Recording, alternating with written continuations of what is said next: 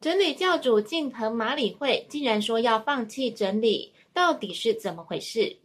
大家快乐吗？欢迎来到小鱼读书。今天就要分享近藤麻里惠的新书《学会整理就会喜欢自己》。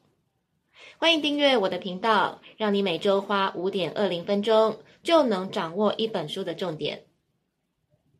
其实麻里惠并没有真的放弃整理，而是再次回到她依循的原则。那就是让自己觉得怦然心动。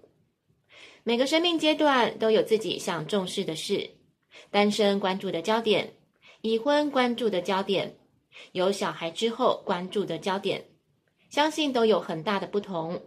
所以重点不在强迫自己整理，而是要好好的问问自己：此时此刻这个阶段，让你感到怦然心动的事物是什么？如果你也对整理感到疑惑，那么不妨以三个重点来理清自己。第一个是以对自己好的顺序整理。也许过去你因为单身，或是只有跟另一半的两人世界，你的时间相对充裕，因此可以尽最大的努力，让家里常常保持整洁。但是有小孩的人都知道，如果坚持以这个原则来维护生活的空间，真的会给自己很大的压力。因此，你应该问问自己，现在重要的事是什么？也许是好好陪伴孩子，那么这时候整理家里就成了有空再做的事情。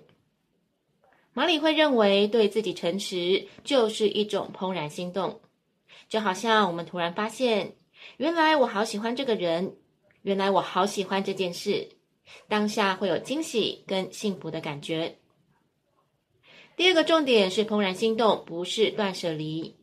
很多人在整理的时候会采用断舍离的方式，包括小鱼自己也是。但其实马里会的怦然心动整理法跟断舍离是有区别的。断舍离的重点是在丢，而怦然心动则在留。所以他主张丢掉不心动的东西，留下心动的物品。就好像有些人会因为看了书，获得了一些建议，而勉强自己一定要丢掉多少东西，只能保留多少物品，然后自己感到很纠结。但马里会希望大家知道，如果这五十件衣服都能让你感到怦然心动，那就全部都留下来吧。如果这一百本书都能让你感到怦然心动，那就全部都留下来吧。最后来看第三个重点，为了怦然心动的过每一天。其实我们每天日复一日的生活，真的有好好静下心来，问问自己，到底想要什么样的生活吗？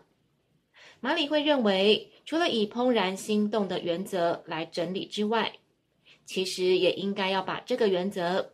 扩及到你的人生，到底什么样的生活能让你觉得怦然心动呢？